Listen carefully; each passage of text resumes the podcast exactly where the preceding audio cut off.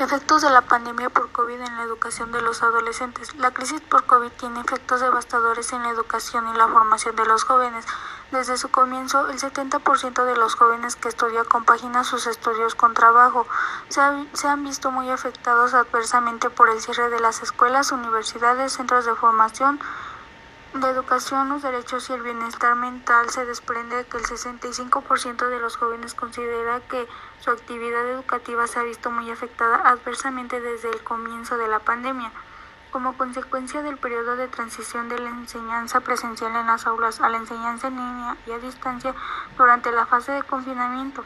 Pese a sus esfuerzos por proseguir sus estudios y su forma y su formación. La mitad de los jóvenes opina que la conclusión de sus estudios y su formación se verá retrasada y el 9% señala que podría tener que abandonarlos definitivamente.